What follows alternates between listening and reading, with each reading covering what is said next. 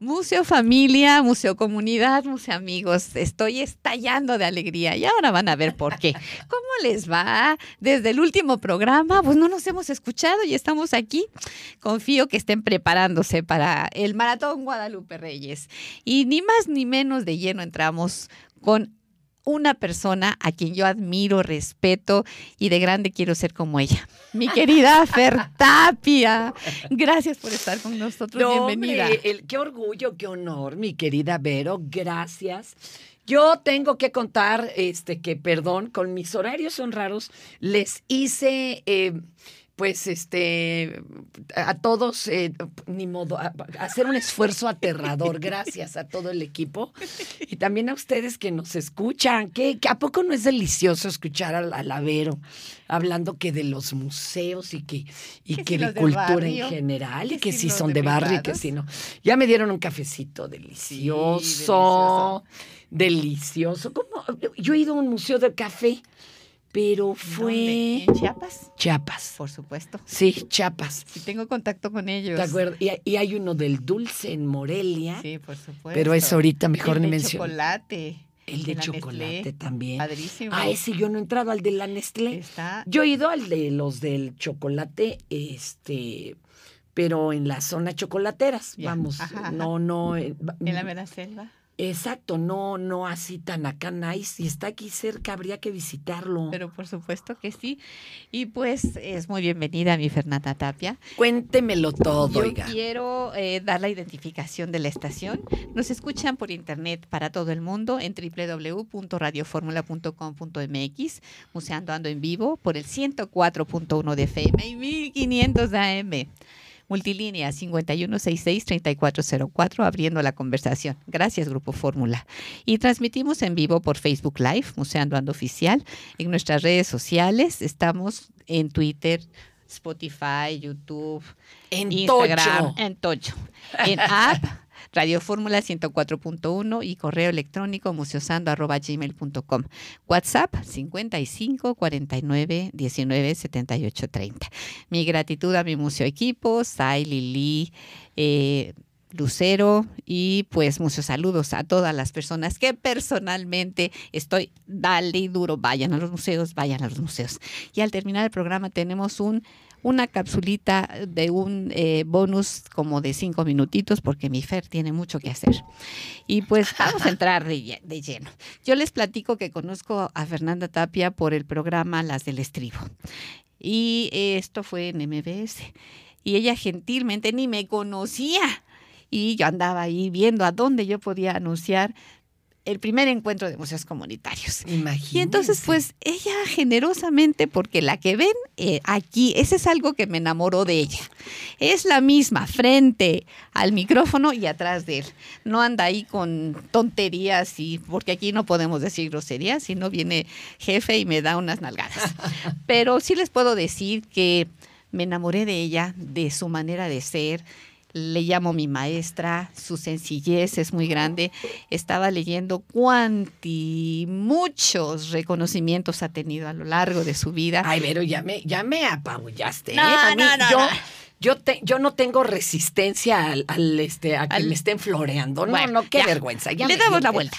Porque además yo también te admiro mucho, te quiero mucho y se me hace de una importancia que yo creo que no todos los gobernantes que, han sabido de ti se la han dado, pero eso de darle un reconocimiento a los museos y a los museos de barrio, aplausos para ti, mi vida. Aplausos y para todos los que los hacen posible. qué hermoso. Oiga, y cuéntemelo todo. Pues, ¿de, qué ¿De qué quiere que platiquemos? Pues yo lo que quiero saber es cuándo empiezas, justamente, y del museo que tienes pensado. Ya está, a la ¡Ah! mitad. Falta un ala. Sí, pero pues es que no hay quien le caiga con su muerto, mana, para eso. Fíjense que les cuento que yo empecé a coleccionar a ver, es que sí, fue, fue complicado. ¿Qué te parece que ahorita que regresamos del corte, el tiempo nos sí, trae Sí, los dejamos en cha, cha, cha, cha. Regresamos con más de Museando Ando, aquí con mi Fer Tapia. Sí, pues estamos aquí de regreso con mi Fer Tapia. Ya saben que mi Fer es como los de la Sedena, mi general, mi Ah, sargento. Ay, no.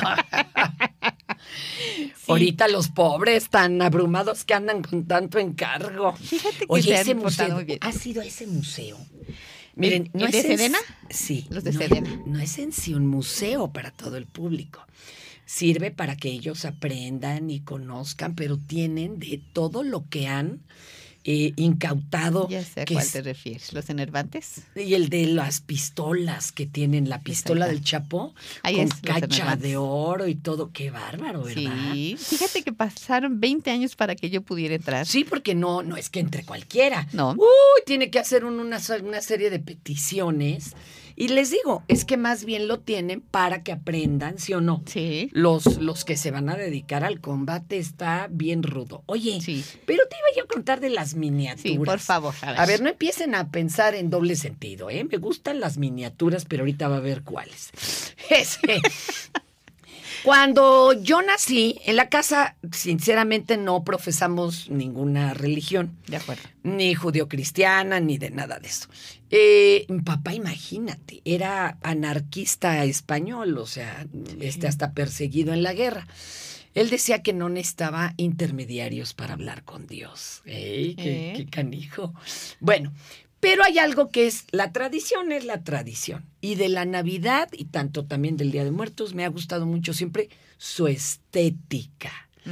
Y entonces mi madre empezó a comprar monitos del nacimiento, muñequitos de barro, esos hermosos que hacen Sí, el tlaque, ¿no? paque, Sí.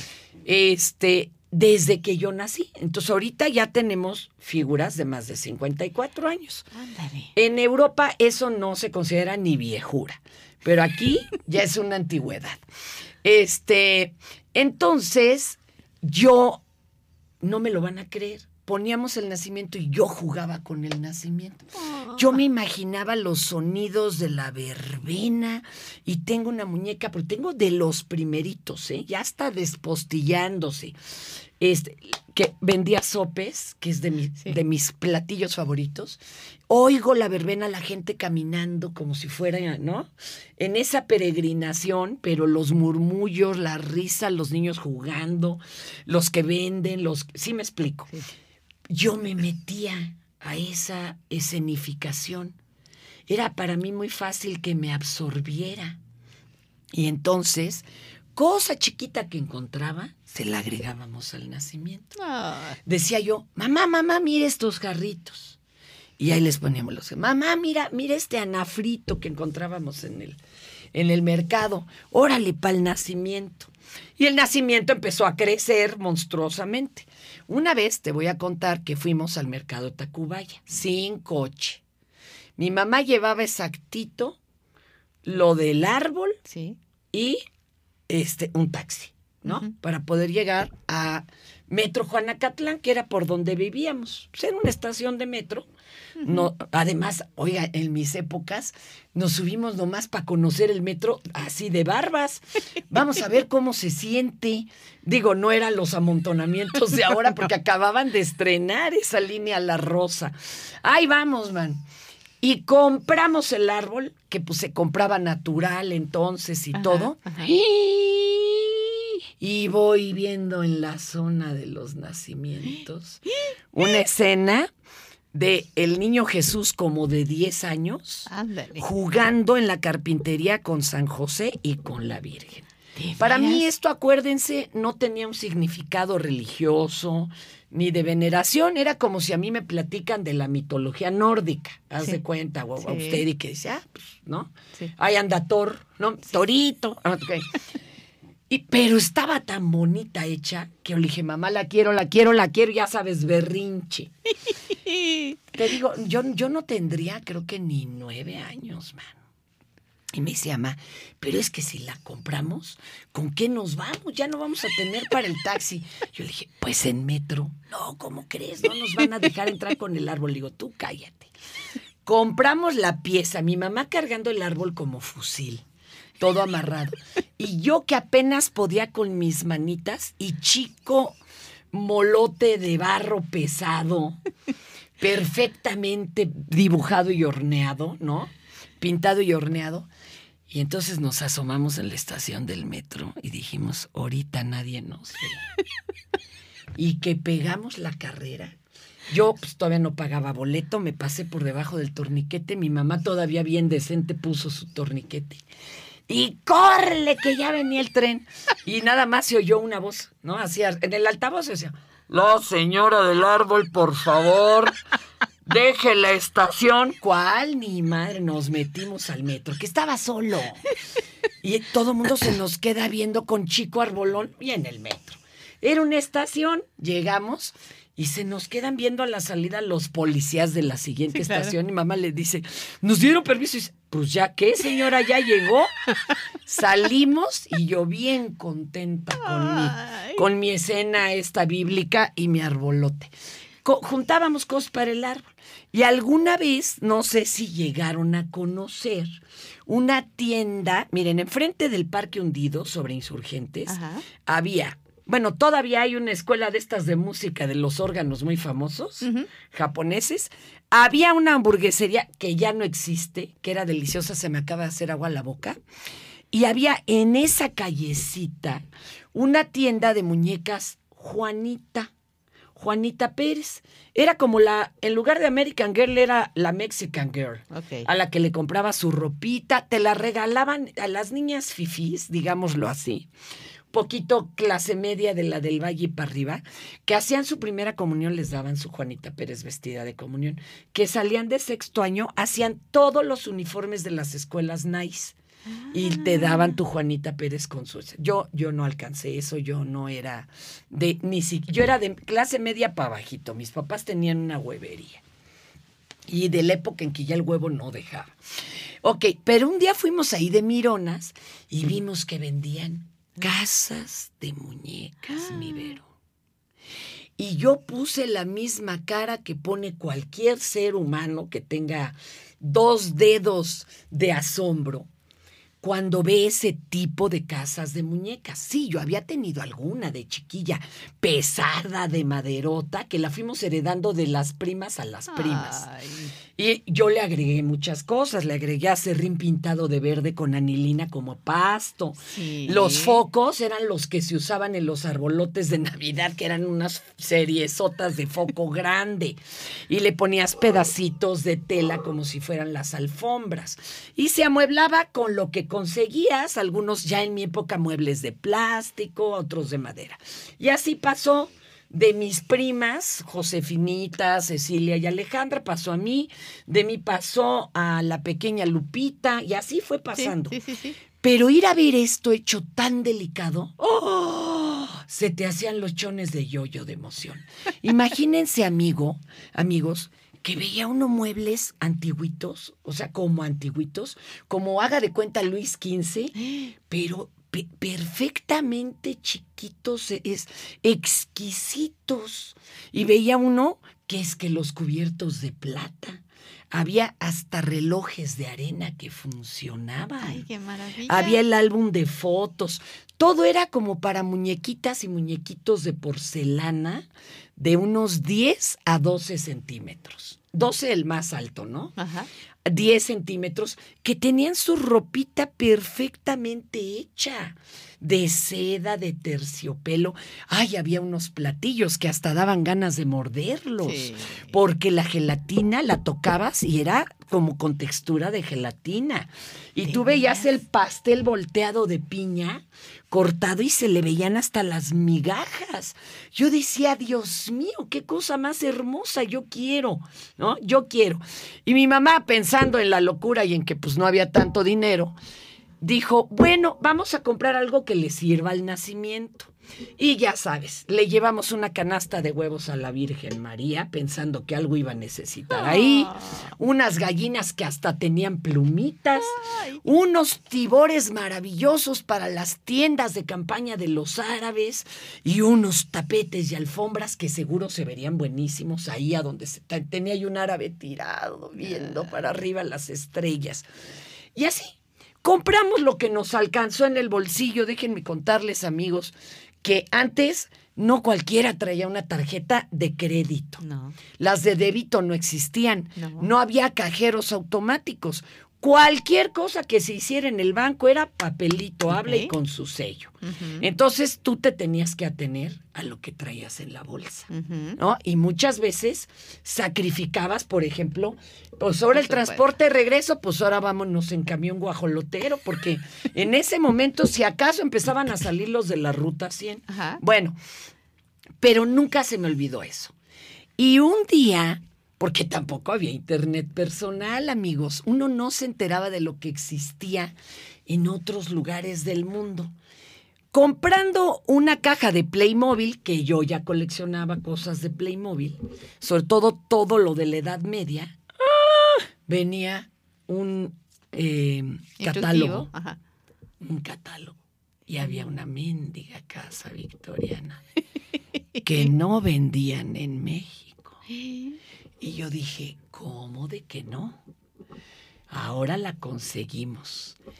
Y ahorita, la les conseguimos. La vamos a conseguir, pero por supuesto Es que, que, sí. igual que en las miniaturas, hay que ser pacientes. Ay, amigos, pues vamos a ver qué pasó aquí con esta casita. Para todo hay que tener paciencia. Paciencia. ah, imagínense a mí de 12, 14 años, ya trabajaba, no tenía un peso en la bolsa, pero es que nos pagaban a 15 pesotes el noticiario que se leía en radio. Entonces todo se me iba casi en pasajes. Yo vivía hasta Izcali, Chamapa. Este, sí, se los juro, se los juro, fue un relajo. Luego nos, yo hice lo imposible por cambiarnos, pues según yo más cerca, entonces nos fuimos allá por Olivar de los Padres hasta arriba del cerro. Este, y bueno, en- entre que empecé a grabar uno que otro comercialito, ahí acabamos la casa, ¿no? Siempre yo endeudada haciendo casas. Se los juro, después de muñecas y luego otra vez casas de adeveras. No, no, no, es una locura. Yo creo que se me quedó una fijación porque a los seis años le escribí una carta al presidente en turno que tú entregabas hasta dentro de los pinos, diciéndole, señor presidente, ayude a mis papás para que tengamos una casa. Porque vivíamos en un departamento que aunque era viejo y muy amplio, allí vivía la abuelita, el tío que habían corrido de su casa, el que se que el que eh, se quedaba pernoctaba, yo viví, yo dormía en una camita desdoblable de estas de catre, Sí, junto sí. a la cama de mi papá, tomándolo de la mano todas las noches. Este, pero yo quería mi cuarto propio y yo estaba muy chiquita. Por eso después cuando mis padres hicieron un esfuerzo sobrehumano con tanta devaluación y compraron una casa en Izcali Chamapa que se pagó como en 15 años, era algo que yo no acababa de agradecerles, ya tuve ahí mi cuarto propio. Pero luego me quedaba muy lejos, yo hacía casi tres horas al trabajo, Ay, sí. aunque manejar hacía dos. ¿eh? O sea, no, no, no crean que la cosa se componía mucho.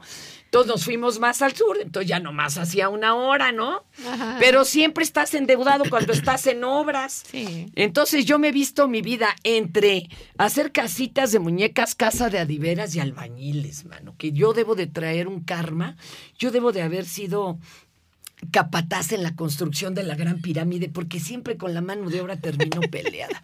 Y se están desquitando de los latigazos. Bueno, total, que lo primero que, que hice fue, imagínate, en un viaje conseguí el teléfono de una juguetería donde vendían muy La- cercana a San esa- Antonio. En San Antonio. Me empecé a hablar por teléfono y a escribir por carta.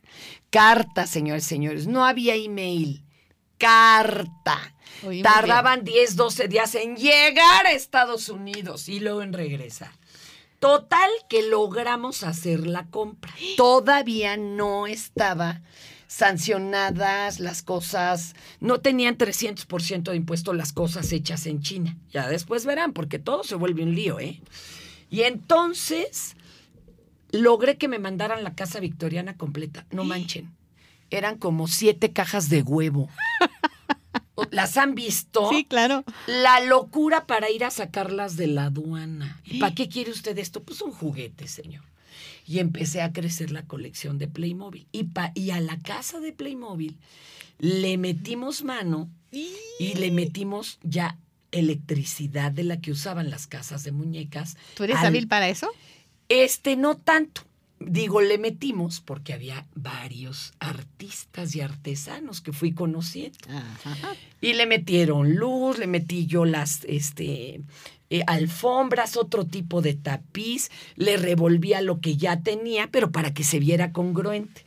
Y cuando acabamos a casa le dije a mamá, creo que ya le hicimos mucho al loco. Vamos a hacer nuestra primera casa de muñecas, escala 1-12.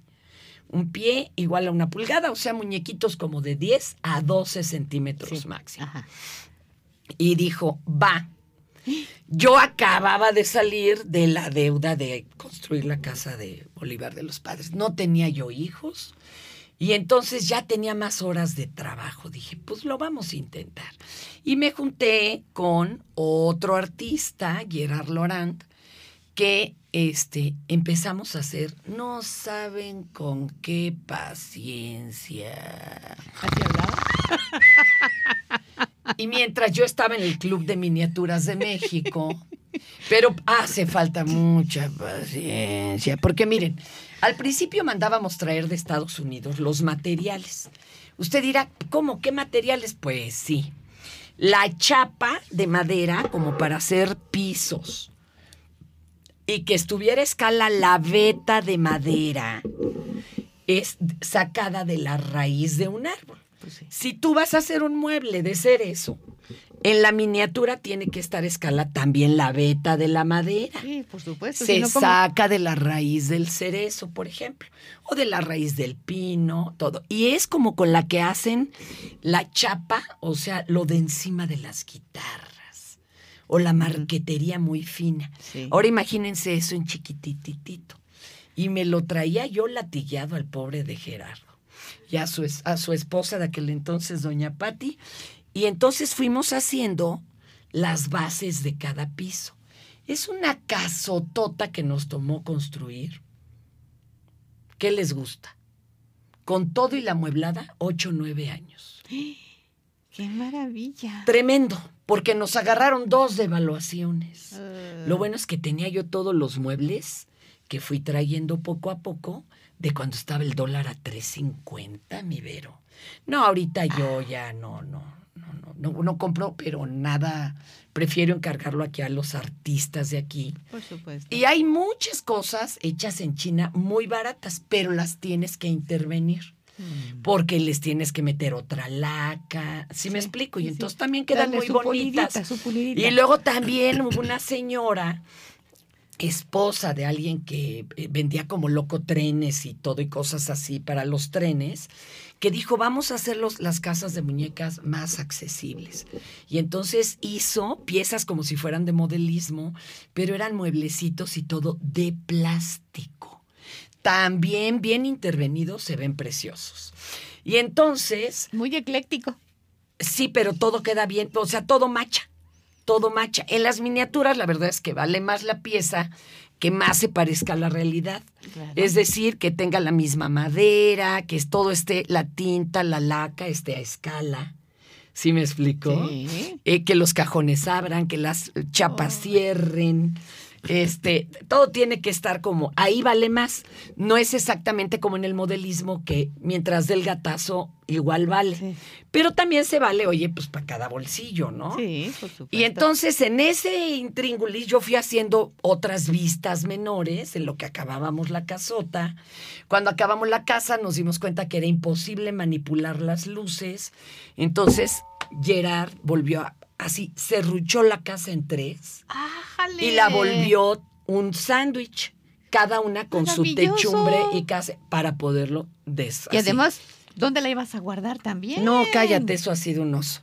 Y una vez tuve que romper la ventana de la casa, porque cuando llegó a la casa de ustedes, yo no tengo inteligencia espacial. Entonces soy de las que compro el, el- el refri que no entra. Ay, no. Entonces tuve que llamar al albañil que rompiera la casa de adeveras para que entrara la casa de juguetes. Sí, no, no, no, no saben qué desmadre. Fue una cosa tremenda. Y empecé a juntar piezas. Y ahora, después de tres cambios de casa y de una hija que ya tiene 13 años, ¿verdad? Estoy robándole tiempo al tiempo y dinero a la deuda en el, en el buro de crédito, que sí estoy, este, para con unos mecacarpinteros que hacen escenografías de cine y todo y que me han entendido perfecto Ándale.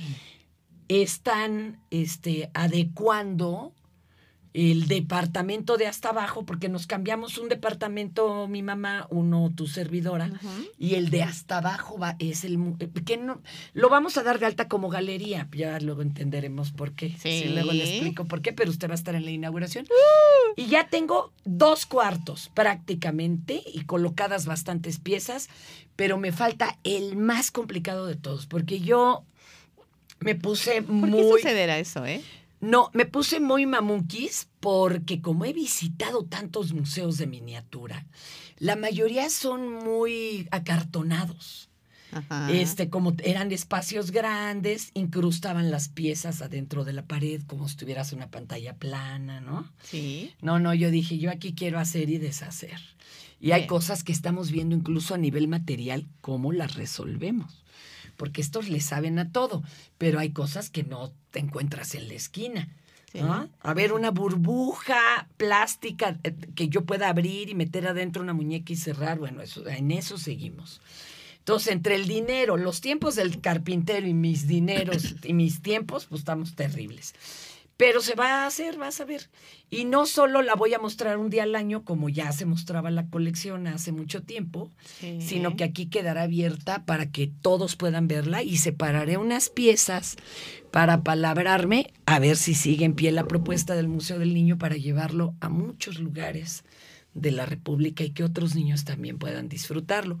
Porque las miniaturas son documentos históricos. Claro. Tienen que ser exactas a la época, a esa realidad. Yo no puedo hacer una pieza de 1400 europea y poner papas. No. Porque todavía no las conocían. ¿Sí me explico? Para hacer una vista se lee mucho. Regresamos con más de este delicioso programa con Museando Ando y Fernanda Tapia. Mis amigos, estamos aquí con Fernanda Tapia. Les quiero decir algo. Ella no lo sabe, pero yo sí se los, se los voy a decir y ella ya se va a enterar. Estoy tan agradecida con Grupo Fórmula porque cumplo exactamente dos años y medio. Y pues ella es mi madrina. Ah. Fernanda Tapia es mi madrina de dos años y medio. ¿Y por qué no? Porque tú y yo rompemos paradigmas. Ah, fuerzas. ¿Qué más con esa casita de muñecas? Bueno, es que son muchas vistas de muñecas. Es una sola. No, es una casota y un chorro de dioramas que son como cajas. Claro.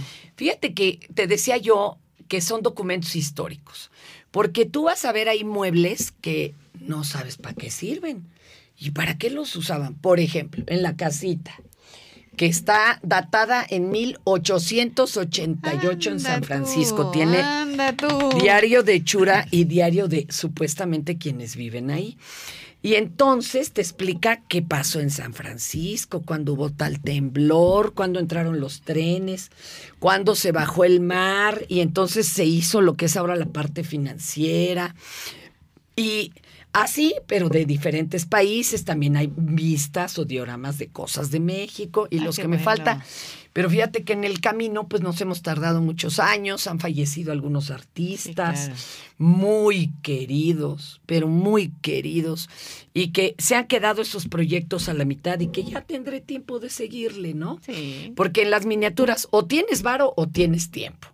Entonces, como ahorita no hay varo, pues hagámoslo a la mano, ¿no? Hagamos nosotros mismos esto. Y tan poco tiempo, mi reina, pues a qué horas. Ya tendremos tiempo, ya tendremos tiempo. Sí, por supuesto. Sí, Oye, y entonces, eh, por ejemplo, hay un mueble que tú ves que la puertita tiene una malla. ¿Y para qué servía? Para orear el postre o el pastel sin que lo mosquearan, ¿no? Los bichos. Y entonces vas aprendiendo. Tengo otras vistas europeas este, del medievo donde hay, por ejemplo, ratonera medieval y funciona y esta perfecta escala y te explican cómo funcionaba, porque no es como las jaulitas de ahora. Sí me explico. Hay, por ejemplo, un arco de hierro en las puertas o entrando eh, en esa época, y todavía se usó aquí mucho en el virreinato, para que cuando llegaras con las botas llenas de lodo y de barro, ahí las restregabas y se quedaba todo el barro afuera de la casa. Vamos, son documentos históricos, entonces tienen que estar muy bien estudiados. Y también me tocó poder viajar, tuve la gran oportunidad.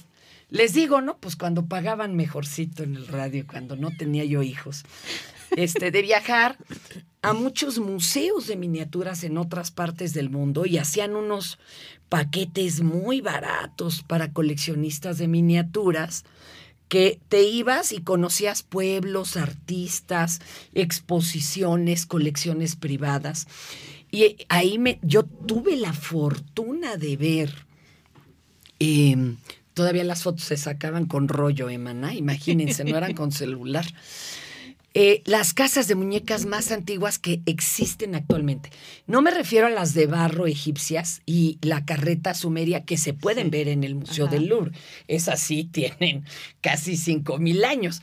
Pero estas otras las tienen en el Harlem, pero eh, no en el Harlem Estados Unidos, en el Harlem de los Países Bajos. Ah. Y juntaron varias casas que hicieron personas riquísimas de esa época. Imagínate, con los pintores del flamenco en esas épocas. Claro, Rembrandt no se las pintó, pero sí sus alumnos, ¿no?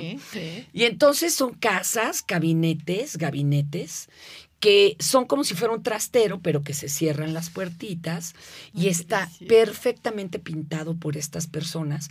Y entonces ahí les decía, quiero que el suelo parezca mármol. Entonces Fox Marble, ¿no? O sea, es mármol falso pintado por estos maestrazos. Y todo lo que serían los tapices y demás. Imagínate a los maestros carpinteros haciendo los muebles exactos así en miniatura. Curiosamente están a la escala que actualmente se sigue.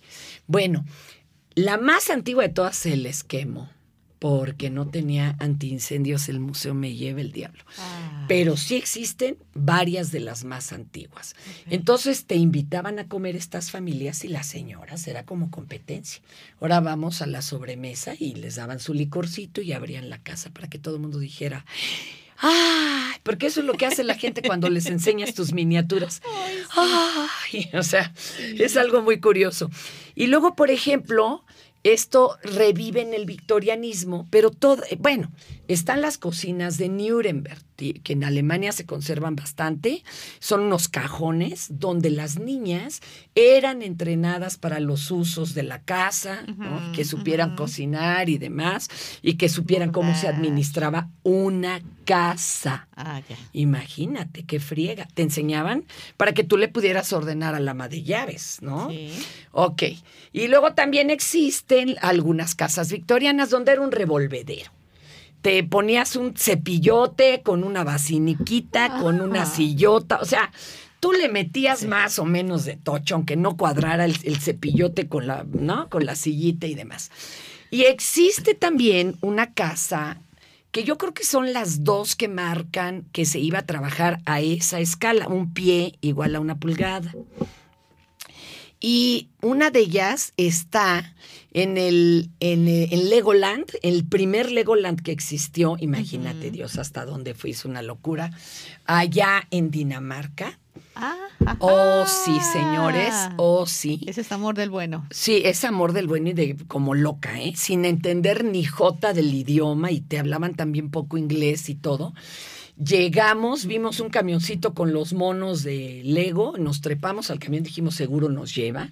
Y éramos tres personas con el pelo oscuro, una de ellas que me acompañaba muy morena, así como de puerto. Imagínate cuando vamos llegando a ese parque de diversiones donde todo mundo era blanco, casi transparente, de dos metros, este, puro Thor Haz de cuenta, pelo rubio, rubios. No, bueno, la atracción éramos nosotras, como de. ¿Y estos extraterrestres que hacen aquí? Llegamos y estaba tan bonito el lugar que hasta se nos olvidó a que íbamos. Ya nos iban a cerrar el parque cuando entramos a ese museo de juguetes antiquísimos. Hay unas muñecas, una de hasta la reina Isabel, no la de ahorita, la original. La original. Y, eh, eh, de cera, de. No, no, no, no, no Total, por fin llegamos a la casa. Y era una casa de la reina Titania, la reina de las hadas. Ah, No sí, sé si saben la historia de que hubo dos jovencitas que en. Inglaterra dijeron William fotografiamos, no fotografiamos hadas. Ah. Y entonces su, pa- su abuelo, que había sido el mero, mero machichón del- de la marina inglesa, le encargó a todos, a todos sus amigos que seguían surcando los mares, tráiganme de donde vayan cosas chiquitas. No manches. Es una casa hermosísima, funcionan las llaves de agua. Y entonces tienes cosas hechas, bueno, hasta de marfil, que ya está prohibido, que era traído de Asia, de Carey, de todos lados. Son joyas lo que albergaron en esa casa, porque cuando las niñas le dijeron al abuelo, es que la reina Titania vive ahí entre las hojas, dijo, no, la reina Titania merece un castillo. Hicieron una casa hermosa. Otro castillo hermosísimo es el de Colleen Moore en, en el Museo de Ciencias de Chicago que está eh, hecho también, ese sí es un castillo, y cada cuarto es como un cuento. El de Aladino, y tiene también, ahí sí tiene joyas, piedras preciosas y todo. En Chicago se guardan, en el de artes, unos cuartos, o sea, como cajones o dioramas del señor, de la señora este, Thorne, del señor Thorne, o sea, el, el otro de los grandes artistas, increíbles. Tú los ves en foto y no sabes si es la vida real o qué es. ¿Qué tal? Y se fueron a, a hacer castillos, vistas georgianas, tarara. Y el castillo de Windsor, que se le hace a la reina ¿De Ana en, en miniatura para una feria internacional. Y entonces tú sabes que hay quienes le surten a la casa real cada cosa y ellos tienen derecho a poner el escudo real en la puerta. El sastre real tiene el escudo real. El que le manda los vinos tiene el escudo real. El que hace los palos de golf ah, tiene el escudo real. El que le surte la carne, ok. Y les dijeron a todos los que surtían, nos tienen que hacer piezas chiquititas para rellenar la, la casa. Entonces el que hace los palos de golf hizo palos de golf chiquititos. Este, hicieron libros escritos a mano chiquititos. Este, vinos, de veras los embotellaron chiquititos. Quien hace los coches de la Casa Real hizo en miniatura y está todo perfectamente hecho. Como no se hacía todavía cosas como de eh, polímeros ni plástico, las plantas son incluso de latón, perfectamente logradas. Y este, esa es la casa de Windsor. Esas tres cosas simultáneas marcaron, cuatro, ¿no? La verdadera escala de un pie igual a una pulgada, que es la que ahora está en boga y revive desde los años setenta y tantos, ochentas.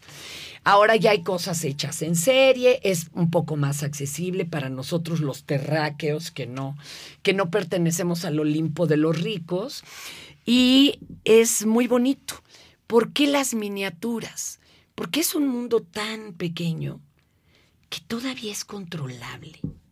Yo que sufro de esa incertidumbre, si algo se rompe, se puede arreglar. Todavía hay soluciones a los problemas y Wow. están en tus manos. No como esta realidad que nos rebasa, nos agobia, nos aplasta, en donde no le vemos salida ni solución a los problemas Sí, me sosiegan las miniaturas. Y creo que a quien entre en ellas también le sucede. Por eso las miniaturas. Tú vas a ser una de las madrinas de esa galería, mi querida Vero, es una promesa. Y claro que estaremos invitando a todo el público. Oye, ¿cuánto nos queda? Porque ya no la dejé hacer ninguna pregunta aquí a doña Verónica. ¿Qué, ¿Cuánto nos queda, Inge? ¿Cómo? Cinco minutos. Arráncate con tus preguntas, mana, porque si no, no No, te no, voy a dejar hablar. No, no, ándale, ándale, ándale, Yo, ándale. yo quiero saber exactamente cómo es que tú descubres esta pasión y esta facilidad para ser locutora. Lo que estuve viendo de tu historia, cuando estás diciendo a las personas, yo todavía, eras una jovencita que, 14 años, me estoy limpiando las chinguiñas, o sea, esa, esa soltura que te sale del alma. Yo creo que yo sabía que iba a tener un micrófono en la mano cuando jugaba en un balcón de la, de, de, de la glorieta. Ay, se me fue esta glorieta, perdón, la que sigue de insurgentes, que ya no es glorieta. Este, eh, ahí en un balcón yo jugaba que era la presentadora de un circo. Ay. Y después una tarde lluviosa en la huevería de mis papás en el mercado de Tacuba afuerita, eh, mi mamá estábamos oyendo la pantera y me dijo, ¿te has fijado que no hay una sola mujer en las cabinas de radio comercial? Sí. Ay, uh, eso fue como ponerme cueta en la cola. Inmediatamente hablé, me contestó Jorge Alberto Aguilera, me explicó cómo sacar el certificado de locución. Fui y lo saqué. Sí, Y sí. estaba yo saliendo de la secundaria. Fui a recoger un premio porque era cazapremios de la Pantera. Y ahí fue cuando este, llevé mi certificado. Les dio mucha risa. No me dieron chance de inmediato en las cabinas. Las mujeres estábamos vedadas en 1980 y 81 de las cabinas comerciales. Se daba la hora, el horóscopo, el estado del tiempo o dabas las noticias breves. Si no, tenías que estar acompañada de un caballero. En esa idea absurda del machismo de que nos tienen que seguir enseñando cómo, porque somos eternas adolescentes. Había un estudio norteamericano que decía que la voz de una mujer era rechazada por otra mujer, como si de veras tuviéramos que todo el tiempo estar luchando por el macho alfa, que la mayoría de las veces no es alfa y pues tampoco macho, ¿no? Al- según el gusto del señor. Pero ellos creían eso a pie juntillas. Después, gracias a una super... Entré a leer noticias porque estaban de incapacidad dos compañeras. Pero luego, este, gracias a una super inundación de la Avenida Insurgentes, que cada año siguen sucediendo, no había quien le entrara al quite, ya habían cambiado a todos los jefes. Y en ese momento me dijo Alfonso Lorriba, pues no querías. Yo dije, pues ah, ¿Cómo de voy. no? Y ahí empecé, en ese entonces, en Amigos, Cachorritos, Panteritas, a marcar 246-590-343-590. Esto es módulo 590. Hoy inundados, así que en lugar de pedir condiciones de autos, yo creo que pediremos de lanchas. ¿Ah? Y ahí empezó, ahí empezó todo y me, me oyó el dueño en ese entonces del núcleo Radio 1000, ya falleció, el señor Guillermo Salas Peiro, que en paz descanse. Pero qué inteligente, señor, ¿eh? Yo Inteligente porque él dijo, Va. bueno, ¿y, por- y por qué no hay mujeres solas? Ayer escuchamos a esta niña, usted entrénela y que me avientan con el pobre del director de Radio 1000. Entonces, este a su vez le aventó el paquete a José Luis Moreno, a quien siempre también le estaré muy agradecida. Y él, y él me empezó a enseñar los asegúnes, pero al aire y en vivo porque el sindicato me decía, no, no puede ir a entrenar a las 3 de la mañana, no están viendo que tiene 15 años. Y entonces echando a aprender se pierde, mi querida Vero, pero allí estábamos al aire y creo que en lugar de meterme en cintura, él yo lo saqué de cintura.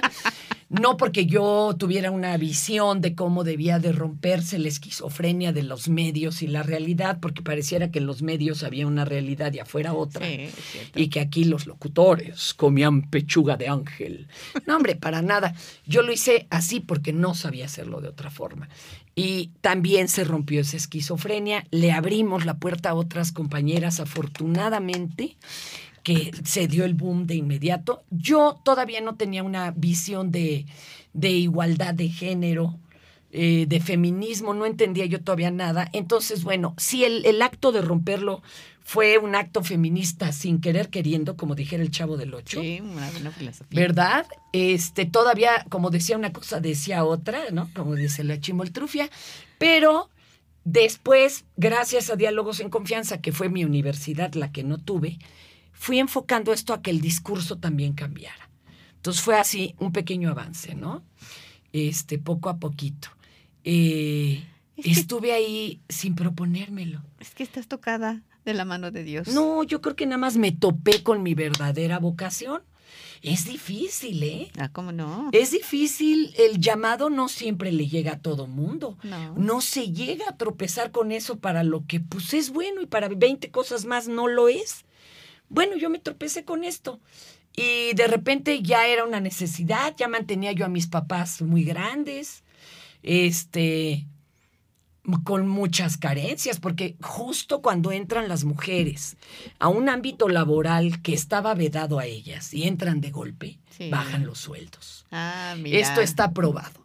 Por ejemplo, las maestras, ¿no? Antes eran puros maestros. Cuando entran de golpe las mujeres a la docencia, bajan los sueldos. Ah. Las enfermeras. Cuando entran de golpe las mujeres a ser enfermeras, bajan los sueldos. Y en la locución se fueron a los suelos. amigos, amigas que nos escuchan, suena muy glamoroso. Sí hay vacas sagradas en la comunicación, tanto Sí. en la tele como en el radio, Sí. pero la mayoría somos obreros del micrófono. Y, y, este, no crean que se van a hacer millonarios de esto. No. Sí es una vida muy divertida porque luego te toca ir a cubrir conciertos, ya tienes gratis la entrada, ¿no? Sí, sí. O te toca ir a conocer lugares y personas que nunca te hubieras imaginado, pero este, para varo, varo, varo, varo, no precisamente. Hay que trabajarle duro y o tener suerte. Yo te pido, por favor, para cerrar este programa, que por favor les digas a los museo amigos que vayan a los museos de acuerdo Sí. a tu estilo. Sí, a lo que quieran, a lo, de lo que quieran conocer. Fíjense que los museos, es que ahora es tan fácil entrar a las redes sociales, mi Vero. Pero antes, si uno no iba a un museo, no tenía idea de qué cuadros había en tal lugar y que nos los habían traído. Qué joyas existían en Egipto y que nos las habían prestado un rato. La verdad es que eh, los museos es como, ¿no? Como si usted entrara, sí, como no. Ahora ya se pueden visitar hasta en línea. Claro. Pero en vivo es otra cosa, ¿eh? Y el trabajo del que juntó la colección y que hizo la, la museografía, el que curó todo esto, no que esté enfermo, pero Sí. es otra vivencia. Yo los invito a que vayan a los que tienen cerca y ahora que ya vienen vacaciones, Vayamos. pórtense como turistas en su propia Exacto. zona. Pregunten qué museos hay por ahí o un día tómenselo entero para ir a la ciudad más cercana y disfrútenlos. Gracias, mi Fer, por estar con nosotros. Un verdadero honor. Ay, ni te, Te amo. el micrófono. Gracias. Qué vergüenza. Muchísimas gracias. Hasta la Pero así próxima soy, ¿para qué me invitan? no? Gracias. Hasta la próxima.